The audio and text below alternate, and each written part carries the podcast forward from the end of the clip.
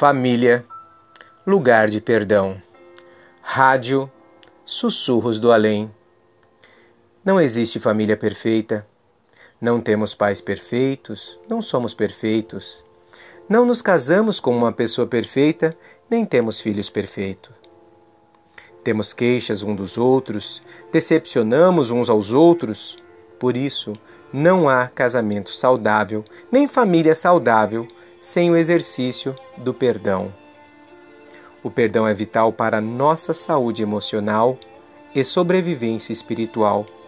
Sem perdão, a família se torna uma arena de conflitos e um reduto de mágoas.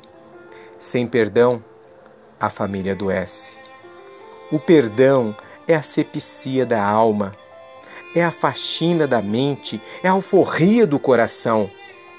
Quem não perdoa não tem paz na alma nem comunhão com Deus. A mágoa é um veneno que intoxica e mata. Guardar mágoa no coração é um gesto autodestrutivo, é autofagia. Quem não perdoa adoece física, emocional e espiritualmente. É por isso que a família precisa ser um lugar de vida e não de morte, território de cura e não de adoecimento, palco de perdão e não de culpa. O perdão traz alegria aonde a mágoa produz tristeza cura aonde a mágoa causa doença.